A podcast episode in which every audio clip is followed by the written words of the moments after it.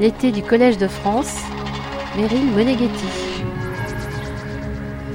Comment limiter le pouvoir d'attraction et de nuisance du scepticisme de l'Antiquité à aujourd'hui et quels sont les nouveaux défis qu'il nous pose à l'ère des fake news et d'un relativisme généralisé dans nos sociétés s'interroge la philosophe Claudine Tiercelin.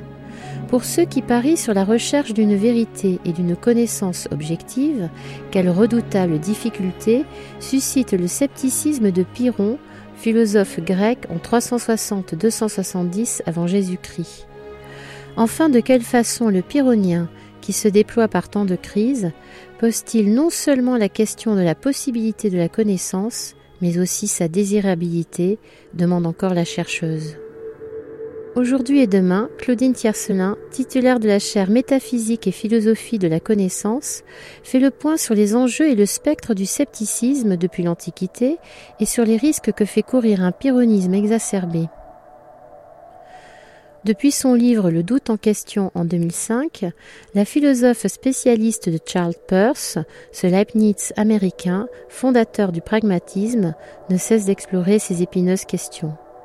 La problématique du scepticisme s'avère d'autant plus redoutable que les savants ou les sachants, comme le rappelait Claudine Tiercelin dans La liberté de penser en 2021, sont souvent les premiers à émettre des réserves sur la valeur de leur jugement ou de leur expertise, au risque de faire les frais de leurs trop grands scrupules. Tant l'opinion est prompte aujourd'hui à confondre raison nécessaire de douter, scepticisme critique, notait la philosophe, et aveu d'ignorance, scepticisme dogmatique, je ne sais rien, et en tirer prétexte pour ériger l'indispensable principe de précaution et d'abstinence épistémique, épistémique c'est-à-dire relatif à l'ensemble des connaissances d'un moment donné, en principe absolu d'abstinence pratique.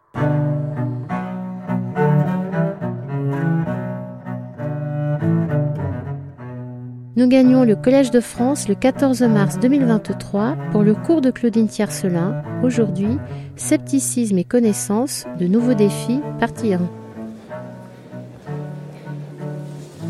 Mesdames, Messieurs, chers amis, bonjour, je suis heureuse de vous retrouver et donc d'entamer avec vous cette année un cours qui me tient vraiment à cœur sur les nouveaux défis que pose le scepticisme à la connaissance.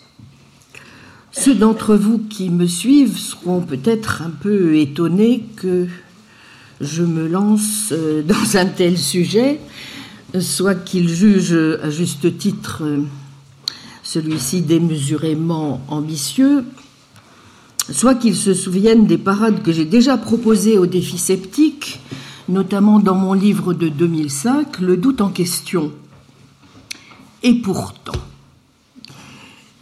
si j'ai éprouvé la nécessité de reprendre l'examen et de renouer avec euh, ce compère dont j'ai déjà exploré nombre de facettes et autres tours de passe-passe, c'est pour toute une série de raisons dont je vais bien sûr m'expliquer, mais dont la première est celle, somme toute banale, qu'exposait Sextus Empiricus au tout début des esquisses pyrrhoniennes. Quand on mène une recherche, je le cite, sur un sujet déterminé, il s'ensuit apparemment soit qu'on fait une découverte, soit qu'on dénie avoir fait une découverte et qu'on reconnaît que la chose est insaisissable, soit qu'on continue la recherche. Et c'est sans doute pourquoi, en ce qui concerne les objets de la recherche philosophique, eux aussi, certains ont déclaré qu'ils avaient découvert le vrai, D'autres ont nié qu'il puisse être saisi, d'autres cherchent encore. Bon, en quoi Sextus voyait une bonne manière de procéder à des différences majeures, selon lui, entre les philosophies dominantes de son époque? Bon, qu'il ait ou non raison, car c'est quand même bien lui aussi qui nous a appris que le scepticisme est comme la couleur du cou du pigeon, qui apparaît de couleurs différentes quand il l'incline de diverses manières. Je me rangerai en tout cas plus volontiers dans la troisième catégorie qu'il évoque, celle de ceux qui cherchent encore, et donc si je le suis au moins jusque-là, dans celle euh, des, moins dans celle des premiers, les dogmatiques, ou dans celle des deuxièmes, les académiques, que dans la catégorie, ou pour être plus exact, la voie à goguet des sceptiques. Autre manière au fond de dire que je me suis presque toujours senti en faisant de la philosophie, dans la disposition qu'exprime si bien Pierre Bell, j'en sais trop pour être pyrrhonien et j'en sais trop peu pour être dogmatique. Fin de citation. Je me sens assez peu pyrrhonienne, en effet, du moins si je suis encore les diverses appellations que propose Sextus de la voie sceptique, et dans lesquelles, en dehors de la première, je ne me retrouve pas tout à fait. Vous vous souvenez euh, sûrement de ce qu'il écrit en déclinant les appellations du scepticisme, je le cite à nouveau. Ainsi, la voie sceptique est appelée aussi chercheuse, du fait de son activité concernant la recherche et l'examen, suspensive, du fait de l'affect advenant à la suite de sa recherche chez celui qui examine, aporétique, soit, comme disent certains, du fait qu'à propos de tout, elle est dans l'aporie, et recherche, soit du fait qu'elle est incapable de dire s'il faut donner son assentiment ou le refuser, pyrrhonienne, du fait qu'il nous semble que Pyrrhon s'est approché du scepticisme d'une manière plus consistante et plus éclatante que ceux qui l'ont précédé. Fin de citation. Assez peu pyrrhonienne, encore moins pour finir, dans la définition qu'il propose à partir de là, comme vous le savez, du scepticisme.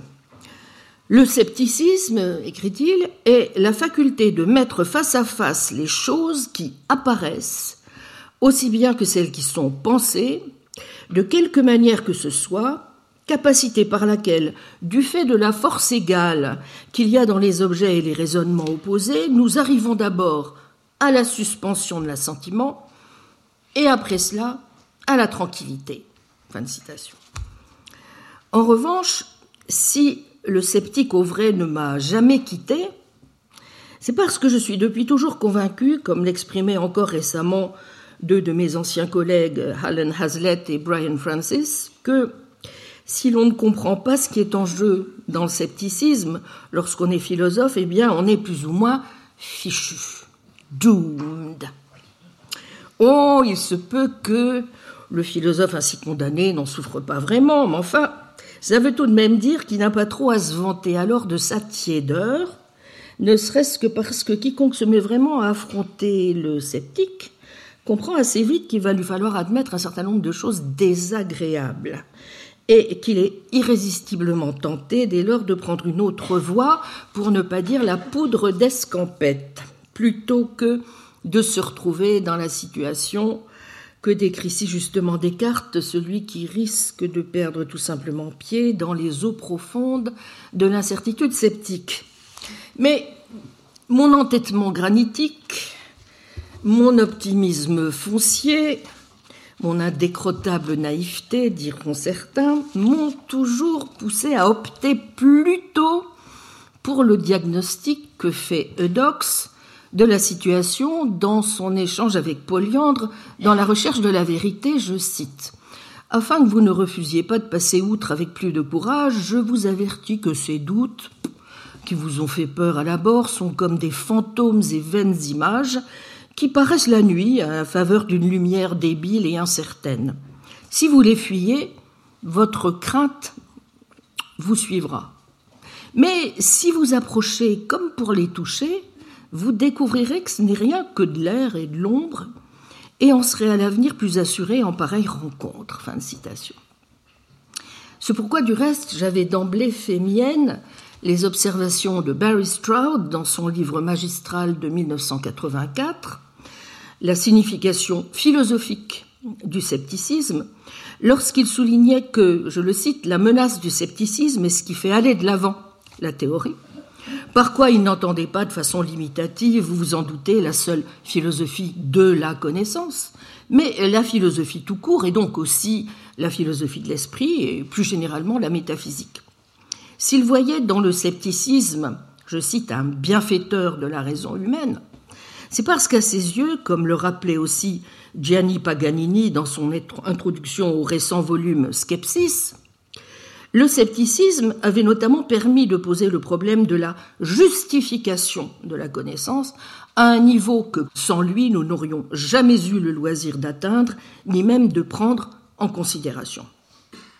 Car nous le savons bien, si le scepticisme a souvent été perçu comme une menace qui n'a vraiment rien de théorique, c'est évidemment parce qu'il fut un temps où l'accusation de scepticisme conduisait assez sûrement à la conciergerie ou au bûcher. Qu'on se rappelle Vanini ou Théophile de Viau, Achillas, qui lui reproche son scepticisme et d'entraîner par sa doctrine à l'athéisme, Philonous Berkeley n'a de cesse de retourner le compliment. Et la mode Levaillet a beau développer dans ses dialogues faits à l'imitation des anciens un subtil pyrrhonisme chrétien, il n'écrit aux yeux de Descartes qu'un méchant livre. La foi pyrrhonienne ne sera jamais qu'une voie de perdition. Mais ce dont témoigne toute l'époque moderne, peut-être plus encore que l'Antiquité, ce n'est pas seulement de la virulence, si vous voulez, qui a entouré les débats théologiques.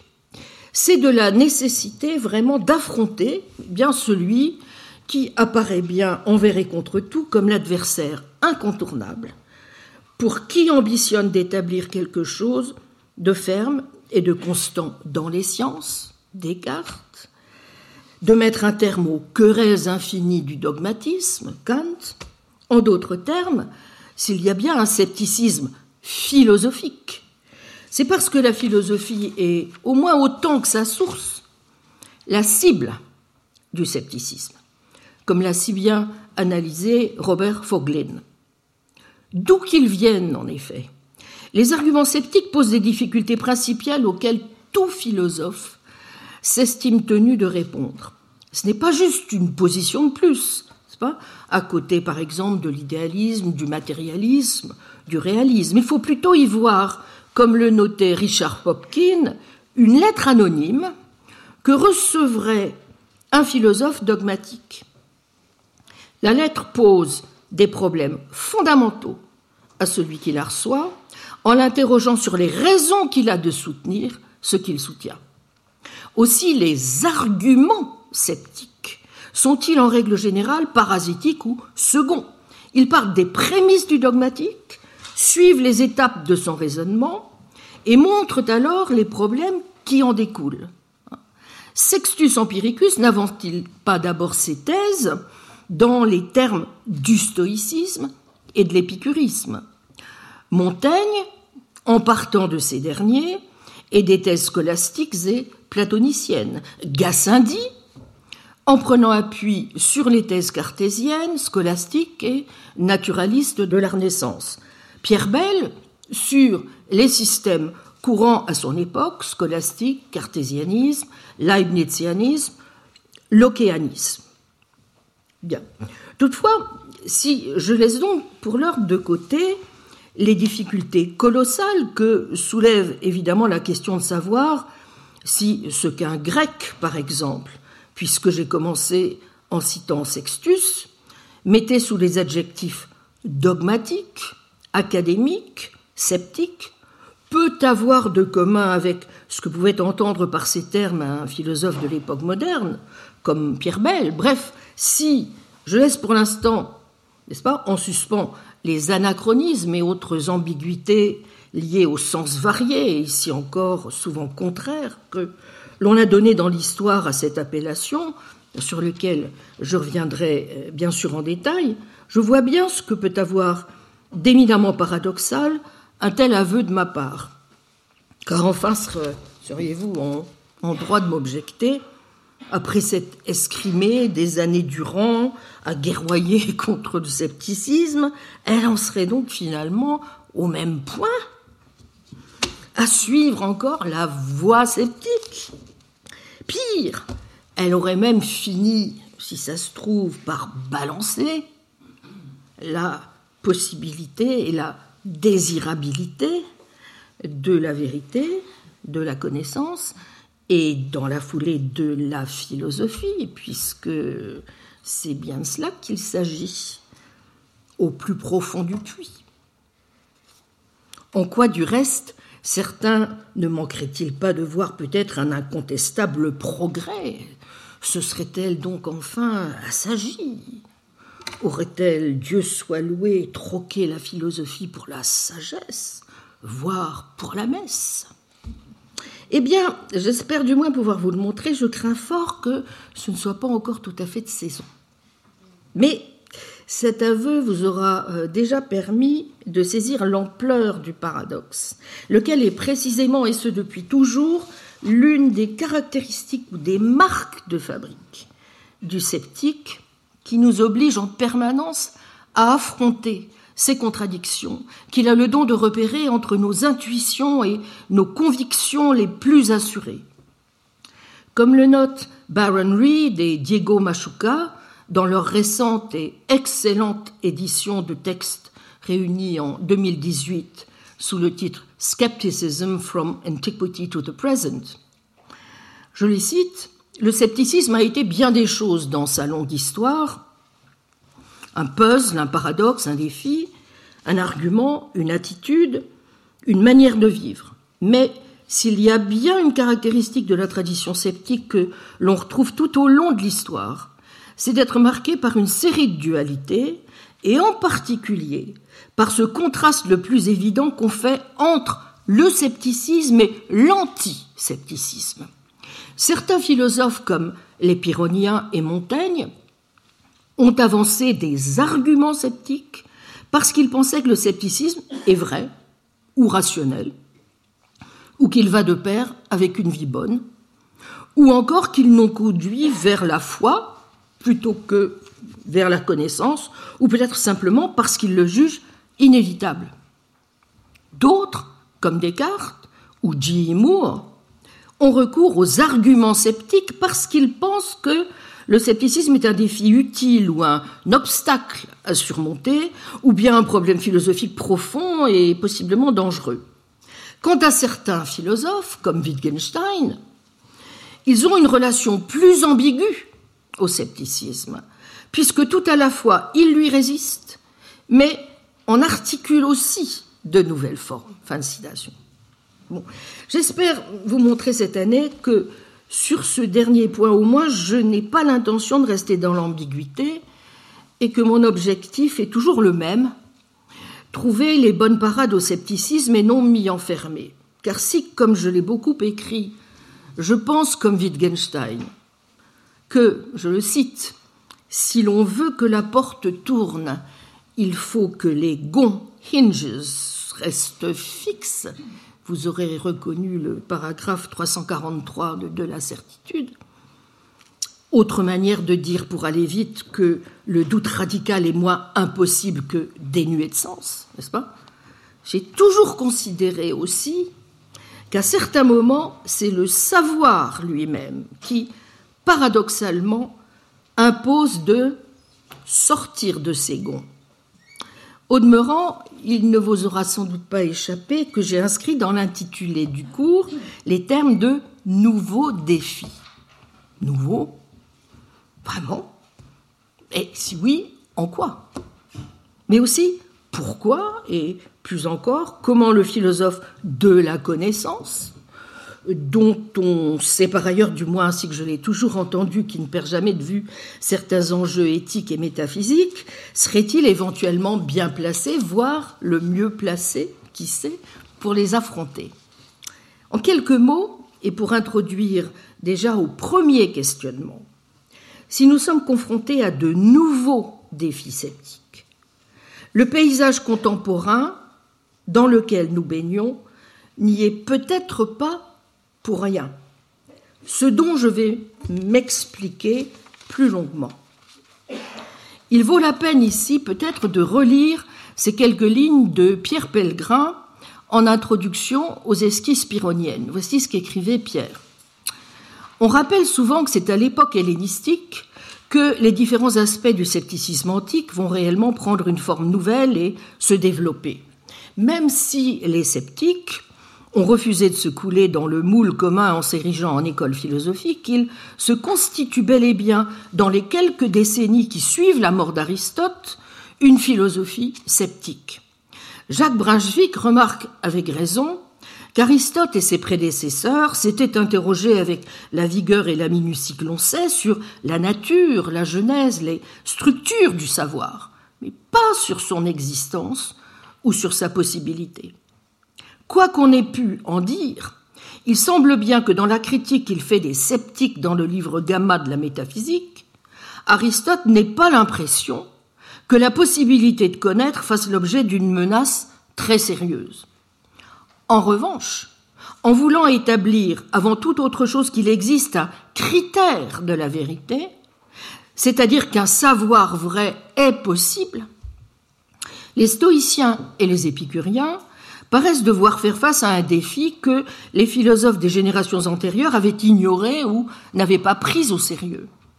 Peut-être faut-il voir dans cette perte de la foi dans les capacités gnoséologiques des humains l'un des contre-coups théoriques de l'instauration sur la ruine des cités grecques indépendantes de l'époque d'incertitude et d'esclavage universel décrite par Hegel. Le temps qui vit s'instaurer le scepticisme n'est pas sans ressemblance avec celui qui, 19 siècles plus tard, le redécouvrit. Fin de citation. Et Pellegrin, vous voyez, d'ajouter ceci. Dans l'état actuel de nos textes, nous pouvons dire que ce défi adressé à la philosophie concernant la possibilité même du savoir a été d'abord lancé d'une façon plus pratique que théorique par Piron, avant d'être développé sous la forme d'une argumentation dialectique par les deux courants du scepticisme antique que sont la Nouvelle Académie et les sceptiques pyrrhoniens proprement dit. Eh bien, je ne suis pas loin de penser, chers amis, que les nouveaux défis auxquels nous sommes particulièrement confrontés aujourd'hui ont quelques rapports avec la situation troublée et troublante que nous offre le siècle, avec ce que l'on pourrait appeler une gigantesque crise de l'assertion, à laquelle certains d'ailleurs ont donné un nom, celui de l'ère de la post-vérité, et qui n'est sans doute pas fortuit non plus que parmi les sceptiques, dont nous allons une fois encore mesurer qu'il s'agit d'une classe qui est tout sauf homogène, ce soit la figure même du personnage de Et beaucoup moins celle des sceptiques qui avancent des arguments, qui continuent de faire recette. Et pour amorcer déjà le second type de questionnement, quelques mots rapides. Bon, ceux d'entre vous qui avez suivi mes enseignements ici savent à quel point j'ai insisté sur les bouleversements qui se sont produits depuis une bonne quarantaine d'années au sein même de la philosophie de la connaissance. Il en est d'autres, plus récents, non moins importants, mais dont il n'est pas sûr, du moins pour certains, qu'ils ne se fassent pas au détriment plutôt qu'en faveur de celle-ci, obligeant précisément le philosophe de la connaissance, convaincu par les vertus d'une approche faillibiliste, comme c'est, vous le savez, mon cas, à un équilibre toujours fragile sur la ligne de crête qui, au moindre faux pas, le fera tomber dans les raies du scepticisme. Car le temps n'est plus où il s'agissait seulement de bousculer un peu l'épistémologie à la papa, accusé parfois à juste titre de s'être englué dans la guétiérologie, en ajoutant tel ou tel épicycle à la réponse apportée à l'article fameux d'Edmund Guettier, la croyance vraie justifiée est-elle une connaissance?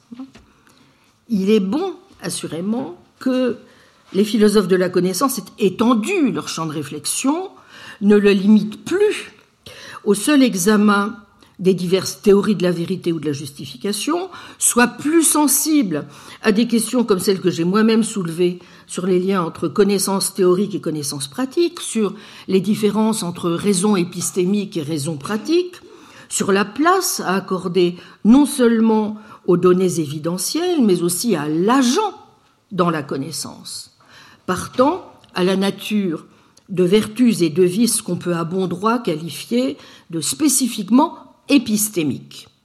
Il est bon aussi que par des déplacements subtils, les interrogations fassent désormais plus de place à des sujets comme le désaccord, auquel j'avais dès 2011 consacré un colloque, la confiance, l'expertise, la nature des biais, ou encore celle de savoir si l'on peut donner sens à des formes d'injustice qui seraient elles aussi intrinsèquement épistémiques.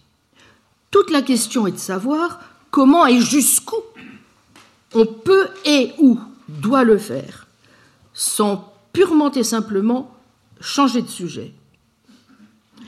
Que les questions fondationnelles de l'épistémologie aient tout à gagner. Des analyses fécondes menées par exemple dans le courant de l'épistémologie des vertus n'impliquent pas, et j'ai souvent dit mes réserves à ce sujet, qu'on les identifie, encore moins qu'on réduise la première à la seconde. Aucune éthique intellectuelle ne devrait se muer purement et simplement en une épistémologie des vertus. De même que l'épistémologie sociale constitue un champ de réflexion dont on n'a pas encore mesuré toute la richesse est une chose. Les conférences auxquelles j'avais invité dès mars 2012 euh, son principal acteur, le philosophe Alvin Goldman, en ont amplement donné la mesure. Mais cela n'applique en rien que les questions fondationnelles de l'épistémologie doivent toutes réduire et encore moins se fondre sans autre forme de procès dans telle ou telle approche historique, sociologique ou anthropologique de la connaissance. Parmi les questions qu'il nous faudra donc poser, en voici quelques-unes. Souligner le primat des raisons pratiques sur les raisons épistémiques implique-t-il de rejeter la pertinence de ces dernières? Que faire des raisons normatives? Doit-on se contenter de décrire et non plus d'expliquer la normativité des raisons? Peut-on donner sens à une épistémologie des charnières, très à la mode, hinge epistemology à une épistémologie qui se situerait explicitement au-delà de la justification, beyond justification, pour reprendre le titre d'un récent livre de William Alston. Faut-il lui préférer, moyennant donc quelques révisions, une épistémologie de sens commun? Ou faut-il carrément se déporter plus loin? La philosophie de la connaissance doit-elle s'étendre et si oui, jusqu'où?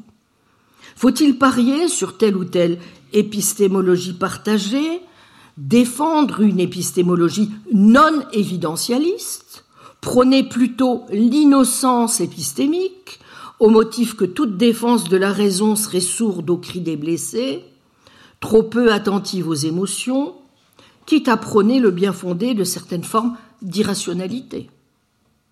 Je me demandais, il y a une quinzaine d'années, comment on pouvait être pyrrhonien à bien des égards, je me sens de tous côtés sommée aujourd'hui d'être pyrrhonienne. Me faut-il vraiment céder à une telle injonction? J'en suis pas du tout convaincue. Et c'est la raison pour laquelle je vais m'employer dans le cours à vous expliquer pourquoi. Mais faisons d'abord retour, au moins, commençons par les bonnes choses, sur quelques acquis car nouveau ou non, avant d'en juger et de vous présenter certaines dimensions historiques de la crise intellectuelle que nous traversons, du moins telle que je l'analyse, hein, peut-être me faut-il d'abord rappeler en quelques mots ce à quoi je pensais jusqu'à présent être parvenu. Je dis bien pensais, car je ne me suis jamais imaginé avoir mieux que d'autres réussi l'exploit de parfaitement circonvenir euh, le sceptique. Voici en tout cas ce qu'après un examen éprouvant euh, de nombre de ces facettes, qui m'avaient quand même pris pas mal d'années, j'estimais en 2005 pouvoir écrire. ça remonte au déluge. Hein. Voici ce que j'écrivais en conclusion. Ce matin, en nous réveillant, nous avons quitté nos rêves. Le soleil, comme hier, s'était levé. La terre était toujours sous nos pieds. Et c'est bien René que nous avons embrassé. C'est pas absolument sûr, mais jusqu'à preuve du contraire, cela reste hautement probable. En tout cas, il serait insensé de nous demander de le justifier ou de prétendre que nous n'avons aucun titre à le penser. Parce que nous visons la vérité et que nous parions sur elle, nous présumons que la connaissance est possible et cela suffit amplement pour nous disposer à agir. Donc, j'écrivais cela dans Le doute en question, page 274. Je détaillerai bien sûr chacun de ces points et avec de nouveaux arguments, mais vous voyez déjà qu'ils engageaient plusieurs thématiques couramment associées à main des fils lancinants que pose depuis longtemps le scepticisme, qui, de façon générale, remettent en cause, n'est-ce pas, notre conviction forte, à bien des égards naturels, d'une adéquation entre nos certitudes subjectives et l'objectivité de nos évaluations épistémiques et éthiques, et ce relativement à des savoirs, vous l'aurez noté, qui ne sont pas tous de même nature. Pas? Entre autres, peut-être celui le plus redoutable, euh, eh bien de la possibilité de répondre à l'argument cartésien du rêve, qui ébranle si rudement notre assurance et nos prétentions, à la fois épistémiques et métaphysiques, à la connaissance de la réalité du monde extérieur, ainsi qu'à son existence. Celui de la connaissance que nous pouvons avoir de l'esprit d'autrui, de la confiance que nous avons dans le fait que René n'est pas un robot, que sous ses manteaux et ses chapeaux se cachent bien des hommes, celui si crûment dénoncé par Hume, vous vous en souvenez en particulier, de la relation de nécessité causale, et encore de ce qu'on appelle la croix du paradoxe de la confirmation de l'induction, qui interroge le statut de nos inférences sur le passé comme sur le futur, et donc, au passage, celui de notre mémoire comme de notre capacité d'anticipation. Quant aux parades que je proposais alors, et ce qui était alors donc pour l'essentiel ma position, si vous voulez, ben, vous en avez déjà aussi quelques indices. La nécessité de ne pas s'inscrire dans la perspective d'une connaissance qui se définirait comme absolument certaine ou indubitable, mais qui ferait au contraire toute sa place au probable, à la révision toujours en droit possible et au faillible, qui admettrait aussi des degrés dans la justification, et en conséquence qui donnerait droit de citer à de simples titres ou autorisation, entitlement, épistémique, en s'appuyant notamment sur les assurances que nous donnent nos perceptions et sur la manière dont nous accrochons par leur entremise au monde. Mais en faisant fond aussi sur certaines croyances qui sont les nôtres de sens commun, à condition toutefois de les doubler d'une perspective éminemment critique attitude renforcée par une triple analyse que je faisais et que je fais toujours mienne, l'examen tout d'abord tant des conditions de possibilité de la connaissance que de celles beaucoup moins fréquemment invoquées qui s'imposent aussi au doute sceptique lui-même, sous peine de le voir dégénérer dans le non-sens, voire la folie. En deuxième lieu, une définition de la connaissance sur le modèle moins de croyances vraies justifiées ou assorties de raison que d'une enquête liant la connaissance à l'action, sans toutefois s'y réduire. Ce qui suppose donc de ne pas limiter, vous voyez, donc vous retrouvez des thèmes que j'ai déjà évoqués, de ne pas limiter euh, la, la définition de la connaissance au seul cadre de l'épistémologie traditionnelle, mais une prise en compte plus nette des rapports à établir entre connaissances pratiques et connaissances théoriques, la place de l'agent dans la connaissance, et donc de certaines vertus ou vices épistémiques de celui-ci, ou encore du lien qu'on peut et ou doit établir de la connaissance elle-même, définie donc au moins autant que par son objet et sa méthode, par sa visée, une visée doublement éthique et métaphysique. C'est pourquoi ce cheminement m'a conduit très naturellement à réfléchir à la nature de la connaissance métaphysique elle-même, et à la manière de la décliner, ce que j'ai montré dès mon livre de 2011, Le ciment des choses, qui vient d'être réédité, puis dans les publications qui ont suivi et dans mes enseignements ici même. Je dirais que sur tous ces points, comme j'aurai l'occasion de vous le montrer, je n'ai pas foncièrement changé. Euh, je les tiens même toujours pour des parades relativement efficaces contre le sceptique. La question étant désormais de savoir si elles le sont suffisamment. Et si elles ne le sont pas, pourquoi? Premièrement, le serait-elle moins qu'elle ne pouvait l'être il y a une quinzaine d'années? Et deuxièmement, une fois le diagnostic effectué, avons-nous les moyens de les améliorer et d'en trouver d'autres? Bon. En résumé, pourquoi, face aux sceptiques, est-on d'un côté justifié à entretenir un pessimisme qui n'était peut-être pas autant de mise il y a encore peu Et de l'autre, pourquoi a-t-on malgré tout encore de bonnes raisons d'espérer et peut-être même de faire mieux que parier? Ben voilà, tel va être l'objet des leçons que je vous propose cette année. Mais avant de passer à la phase que je qualifierais, ou voudrais en tout cas pouvoir continuer à qualifier d'optimiste, il nous faut donc commencer par expliquer pourquoi j'ai parlé de nouveaux défis, euh, pourquoi nous devrions être moins confiants aujourd'hui que nous pouvions l'être il y a encore une quinzaine d'années, du moins si, comme c'est mon cas, donc compte tenu de la conception qui est la mienne en philosophie, on estime que l'une des tâches que doit se donner le philosophe, c'est bien de pouvoir limiter le pouvoir de nuisance du sceptique.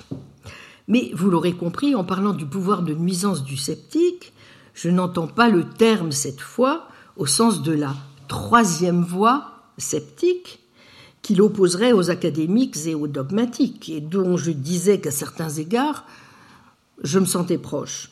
Car ainsi entendu, évidemment, un sceptique, comme on l'a souvent fait remarquer dans l'histoire, n'est finalement rien d'autre que quelqu'un qui doute, cherche, zététique, inspecte, skeptomai, ses opinions et remet en question en déployant des arguments serrés la fiabilité de ses prétentions à connaître, auquel cas. Le scepticisme n'est-il pas tout simplement coextensif, hein, l'exercice même du philosophé?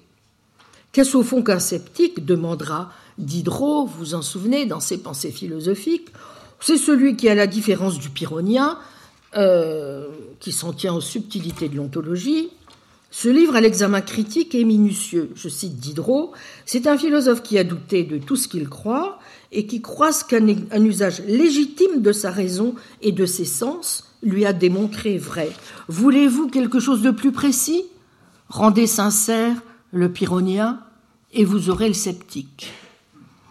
Car si le scepticisme, poursuit Diderot, ne convient pas à tout le monde, c'est qu'il suppose qu'on se soit livré à un examen profond et désintéressé. Le vrai sceptique est bien celui qui a compté et pesé les raisons et fait ainsi le premier pas vers la vérité. Fin de citation.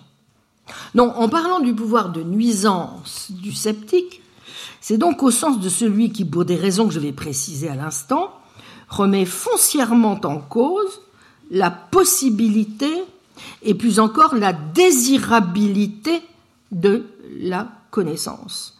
La tâche et l'objectif étant dès lors, si je voulais résumer les choses, d'envoyer au diable entre autres sceptiques, le diabolique et doux Pyrrhon, personnage qui, je vais y revenir, me semble assez bien correspondre à un certain esprit du siècle. D'ailleurs, sortez dans la rue, vous en croiserez sûrement très vite, parlant à leur bonnet, équipés d'oreillettes, prêts à vous écrabouiller du haut d'une trottinette. Bon, donc commençons à voir cela de plus près. Comment peut-on être pyrrhonien? Tel était déjà mon but, je l'avoue, en 2005. Bon, en effet, si je concluais mon livre en disant pourquoi je jugeais important de parier sur la vérité et sur la possibilité de la connaissance, c'était pour éviter ce qui sinon eût été la seule autre option, celle de tout donner aux pyrrhoniens. Et je rappelais ces mots de William James dans la signification de la vérité, je cite, Le scepticisme général est l'attitude mentale vivante qui consiste à refuser de conclure. C'est une torpeur permanente de la volonté qui se renouvelle de façon détaillée en présence de chaque thèse qu'on lui présente tour à tour, et vous ne pouvez pas plus le tuer par la logique que vous ne pouvez tuer l'obstination ou les blagues. C'est pourquoi il est si irritant. Votre sceptique conséquent ne transcrit jamais son scepticisme dans une proposition formelle. Il le choisit simplement comme une habitude. Il nous agace en restant en retrait, quand il pourrait si aisément se joindre à nous pour dire oui, mais il n'est ni illogique ni stupide. Au contraire, il nous impressionne souvent par sa supériorité intellectuelle. Tel est le scepticisme réel, concluait James, que doivent affronter les rationalistes et leur logique ne le touche même pas. Fin de citation.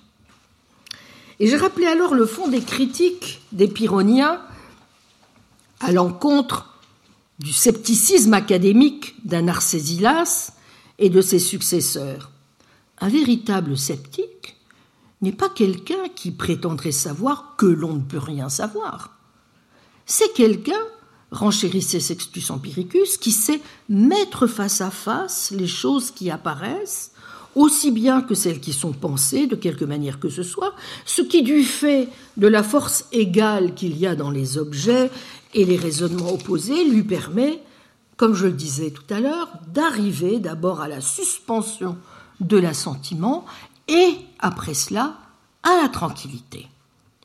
Aussi, le livre 1 des esquisses pyrrhoniennes est-il pour une bonne part un manuel des techniques à utiliser pour s'opposer aux apparences, en juxtaposant des considérations telles que nous devons admettre qu'elles sont équipolantes, également balancées de chaque côté de la question on comprend bien quel est le cœur du scepticisme ainsi défini. On évite ainsi le dogmatisme négatif, qui consisterait à affirmer que la question est sans réponse, ou même que la vérité est à jamais cachée. L'élégant pyrrhonien continue donc à chercher, en admettant seulement que la question est toujours ouverte et que, tout simplement, nous ne savons pas comment y répondre. Aussi peut-il éviter de croire et d'avoir des opinions, il est adoxastos. Il acquiesce aux apparences et se laisse guider par ses besoins et désirs naturels, mais bien sûr, pas folle la guêpe, il se conforme aux mœurs et coutumes de sa société et il apprend à exercer un art ou un métier. Comment, commentais-je, ne pas être séduit par un tel scepticisme qui n'est, du moins dans sa version antique, ni optimiste, ni pessimiste, et qui permet, comme l'écrivait joliment Pierre Pellegrin, dans la cacophonie des certitudes dogmatiques, de laisser espérer sans promettre. En témoignant d'une connexion entre la suspension de l'assentiment et le tranquille bonheur du sage, tout en se refusant les moyens de l'établir, en se laissant simplement guider par la modération des affects qui s'imposent à nous. Est-ce autre chose que le bonheur? Assurément.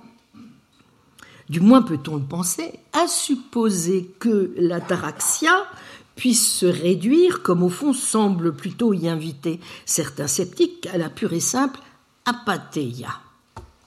Mais euh, la médaille a quand même un, petit revers. Hein.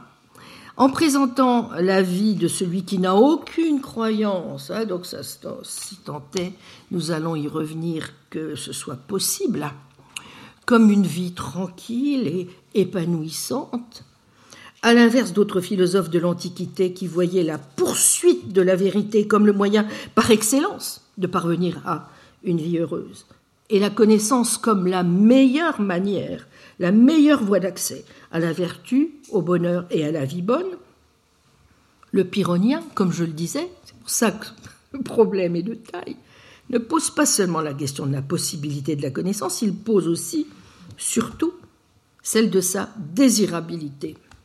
C'est plus que suggérer que l'absence de trouble, ataraxia, est plus sûrement assurée si on renonce à cette poursuite. Comme le peintre appelle, évoqué par Sextus, qui, désespérant de jamais réussir à peindre l'écume de l'animal, jette son éponge sur la toile, produisant ainsi l'effet escompté, on réaliserait le bonheur plus sûrement en abandonnant la poursuite de la vérité, en jetant l'éponge. Mais concluais-je après tout, euh, chacun a le droit de jeter au feu tous ses livres et tous ses papiers, de suivre les préconisations de David Hume, et je cite David, de se résoudre à ne plus jamais renoncer au plaisir de la vie pour l'amour du raisonnement et de la philosophie, et de préférer jouer au tric-tarac et dîner en bonne compagnie. Fin de citation. Quoi de plus délicieusement banal et ordinaire?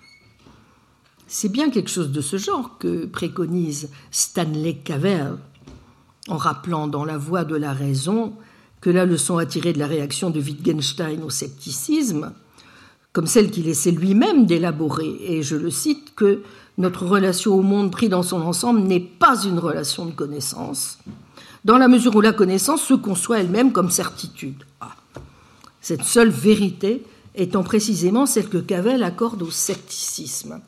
Le problème, comme n'a cessé de souligner William James, que je citais à l'instant, et comme le rappelait aussi ici même Jules Vuillemin, c'est que, et je cite Vuillemin, tous les préceptes sceptiques sont des formes et des degrés moins de la suspension du jugement que de l'abstention. Ne préfère rien, dit le précepte pyrrhonien. Le souverain bien, poursuivait Vuillemin, échoit donc à celui qui s'abstient de consentir à quoi que ce soit, de distinguer des biens et des maux, d'accorder une préférence. Nulle résolution n'est plus simple et n'engage moins de lumière. Pour le fakir, toute connaissance, toute science n'est-elle pas illusion? Nulle détermination de l'action n'est plus simple puisqu'elle ne consiste qu'à s'abstenir. Mais nulle non plus n'est en vérité plus singulière et plus difficile à soutenir tant elle fait violence au bon sens, au goût, à la coutume, à la vie même. À portée de vue, concluait Vuillemin, la cohérence est-elle à portée de la main? Fin citation nous retrouvons là, bien entendu, et j'aurai l'occasion d'y revenir, des objections que l'on voyait déjà poindre chez Cicéron, à l'encontre notamment de Pyrrhon, que cette commère de Diogène Laërce, qui aurait fait merveille dans notre ère des réseaux sociaux, ne perdait pas une occasion de railler. Jugez-en plutôt. Pyrrhon s'isolait et vivait dans la solitude et n'apparaissait que rarement chez lui. Il était toujours dans le même état, de sorte que si quelqu'un le laissait au milieu d'une conversation, il finissait la conversation tout seul. Alors qu'on l'avait trouvé en train de parler seul, on lui en demanda la raison, et il répondit qu'il s'exerçait à devenir vertueux. Diogène Laërce 9, 63, 64. Et à présent, Marcus Tullius. Je ne suis pas de ceux dont l'esprit vagabonde au hasard, sans jamais aucune route à suivre. Que serait la raison, ou plutôt que serait la vie, si on supprimait non seulement les règles de la discussion, mais même celles de la vie, dans le Deophitiis 2, 2, 5, 9. Ce qui gêne le plus Cicéron chez Pyrrhon, c'est pas qu'il n'ait rien à dire sur la connaissance, question qui lui l'intéresse. Mais comme Sénèque, Cicéron considère que Pyrrhon en a, en la matière, il, n'a laissé aucune postérité. Il est donc acquis que le problème de Pyrrhon n'est pas de savoir ce qu'on peut connaître avec certitude. Non, ce que Cicéron lui reproche, c'est paradoxalement d'être un moraliste trop rigoriste. Ce qui ne le conduit peut-être pas au relativisme tous azimuts dont Diogène Laërce l'accable, car même si Pyrrhon voulait savoir Comment vivre dans l'indifférence totale et donc en l'absence de valeur morale Il avait sans doute l'ambition, estime Cicéron, que je cite, de vivre moralement, vivere honeste, c'est-à-dire de vivre uniquement selon le bien tel qu'il le définit, une valeur qui rend les autres biens et maux tout relatifs. Mais d'une part, comme l'a bien vu Stéphane Marchand dans son joli livre de 2018, Le scepticisme, vivre sans opinion. C'est là quelque chose qui est inconciliable avec l'idée cicéronienne selon laquelle la vertu est le souverain bien, et le fait que le beau et le laid, le juste et l'injuste ne sont que des conventions.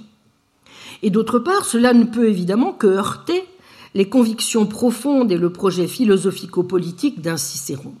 Son propre modèle de citoyen philosophe, inventé pour la République romaine, tourne le dos à un tel ascétisme qui est pour finir de surcroît, vous voyez, à l'exact opposé finalement de ce qu'on pourrait attendre d'une philosophie qui, affichant clairement n'avoir que faire de la théorie et des dogmes, d'où les railleries et satires dont se délecteront ses disciples, comme le dénommé prophète de Pyrrhon Timon de Phliinte dans ses cils et ses satires, ou Aristoclès contre les dogmatiques, se présente bel et bien comme un mode de vie, soucieux des différences.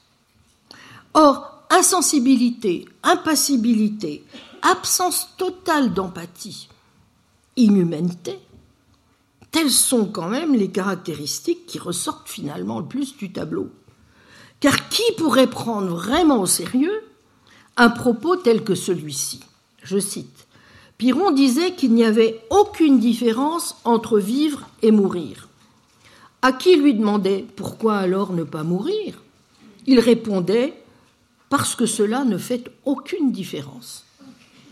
Bon, on comprendra que Cicéron qui parle au nom de la nouvelle académie, mettent Pyrrhon dans le même sac qu'un stoïcien hétérodoxe comme Ariston de Kyo, celui des indifférentistes, et en tire la conclusion suivante dans le Définibus, je le cite, c'est à bon droit qu'on a renoncé depuis longtemps à argumenter contre Ariston et Pyrrhon.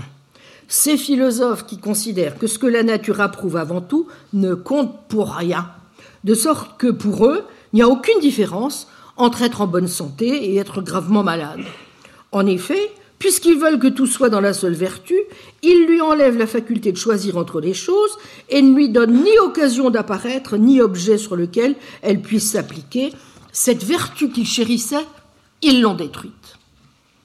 Alors peut-être de tels propos invitent-ils, ainsi que le suggère Stéphane Marchand, à s'ouvrir à la diversité, à la variété du scepticisme comme le montre la seule histoire du pyrrhonisme et les figures d'un Énésidème ou d'un Sextus, déjà fort différentes, n'est-ce pas, y compris entre elles, et sur lesquelles nous reviendrons, et à comprendre que le scepticisme peut prendre une forme, je cite les termes de Stéphane Marchand, nihiliste, satirique, relativiste ou subjectiviste.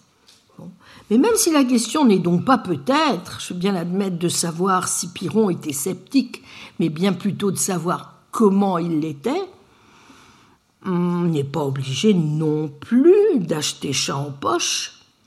L'ontologie nihiliste que nous propose Piron, dont on sait notamment par son mépris pour les traits constitutifs de la métaphysique, cher à Platon, plus encore à Aristote, qu'elle enchantait Marcel Conche.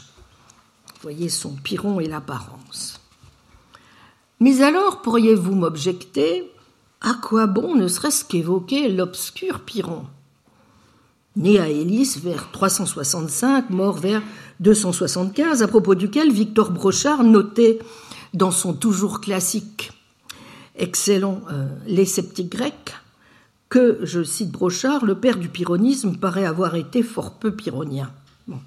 Un Pyrrhon qui n'a rien écrit, sinon un poème en l'honneur d'Alexandre qui lui rapporta, dit-on, beaucoup d'or, n'a fondé aucune école et dont on ne sait à peu près rien, sinon par les témoignages ou simples ragots que l'on doit tant à ses turiféraires qu'à ses détracteurs. Eh bien, pour une première raison que rappelait Pierre Pellegrin à la suite de Jacques Brunswick, dans l'article que ce dernier lui consacrait en 1997, que je vous recommande vivement, dans Philosophie grecque, page 463 et suivante, à savoir qu'il est le seul penseur d'importance entre Aristote et les fondateurs des nouvelles écoles hellénistiques, qui ne ressemblent ni à l'un ni aux autres, mais plutôt à Socrate, Par sa personnalité singulière, son comportement original, son charisme certainement exceptionnel, qui ont suscité l'enthousiasme de quelques disciples et ont bâti sa légende, et plus encore par le rôle philosophique énigmatique et considérable qui est le sien. Énigmatique, en effet, car il apparaît au fond un contraste assez fort, n'est-ce pas, entre un philosophe comme Aristote, qui dépense la plus grande énergie à essayer d'acquérir et de communiquer les connaissances les plus variées, sans se mettre beaucoup en peine de démontrer qu'elles sont accessibles en principe à l'esprit humain, et des philosophes comme Épicure ou Zénon de Kition, les fondateurs des deux grandes écoles hellénistiques, qui se donnent au contraire un mal de chien pour montrer que l'homme dispose d'un critère de vérité, c'est-à-dire qu'il a les moyens d'accéder à la connaissance et d'être assuré de la vérité. Et donc l'idée vient assez naturellement à l'esprit qu'entre Aristote et les philosophes hellénistiques est intervenu quelqu'un pour nier la possibilité même du savoir, ou pour en douter, et pour lancer ainsi un défi qu'il fallait relever si l'on pouvait, si l'on voulait pouvoir encore proposer des connaissances philosophiques du type de celles qui étaient encore avant, vous voyez, en circulation. Et Brunswick de conclure, Piron semble correspondre idéalement à ce portrait robot. Et il est peu contestable par ailleurs que la version la plus puissante et la mieux documentée du scepticisme antique s'est placée sous son patronage, au point que le mot de pyrrhonisme s'imposera pour des siècles jusqu'au temps moderne pour désigner le scepticisme. Certes, pendant deux siècles après sa mort, et celle de ses premiers disciples, son souvenir paraissait s'être assez complètement perdu, ou n'avoir survécu que chez des personnages obscurs dont nous ne savons rien. Mais au premier siècle avant Jésus-Christ, comme on l'a déjà dit, c'est sous le titre de Discours pyrrhonien qu'Énésidème écrit une première somme des arguments sceptiques. Après s'être enrichi de divers apports, cette tradition néo-pyrrhonienne s'expose longuement dans les œuvres en grande partie conservées du médecin philosophe Sextus Empiricus, donc deuxième siècle, l'une d'entre elles portant le titre d'hypotypose, donc esquisse pyrrhonienne. C'est pourquoi, et nous allons le vérifier, lorsqu'on parle de scepticisme, on entend généralement une philosophie qui cherche plutôt à montrer par toutes sortes d'arguments théoriques qu'il n'existe aucune base solide pour la connaissance et même pour la croyance. Ni la sensation, ni la pensée rationnelle, ni aucun autre moyen concevable n'y pourvoit valablement. Mais cela montre déjà suffisamment, voyez-vous, qu'il y a des différences entre la pensée de Pyrrhon et le scepticisme des néo-pyrrhoniens. Et comme y insiste à juste titre Brunswick, c'est précisément la nature et la profondeur euh, de ces différences qui font l'objet de beaucoup de débats, lesquels portent sur l'importante question de savoir si le scepticisme, nous devons l'entendre comme un mode de vie, ou plutôt comme une théorie qui déploie d'infinis arguments plus complexes les uns que les autres. Le Collège de France et France Culture vous ont présenté la philosophe Claudine Tiercelin, aujourd'hui Scepticisme et connaissances, de nouveaux défis, partie 1. Sur les sites de France Culture et du Collège de France, vous retrouverez toutes les informations autour de cette diffusion, la vidéo de la conférence, ainsi que l'ensemble des cours de Claudine Tiercelin. Réalisation Nathalie Salle. Page web Joséphine Betzer. Présentation et coordination Meryl Moneghetti. Demain, Claudine Tiercelin poursuivra son enquête sur les questions posées par Piron, philosophe qui n'a rien voulu écrire, et sur les nouveaux défis actuels partant de fake news et de post-vérité.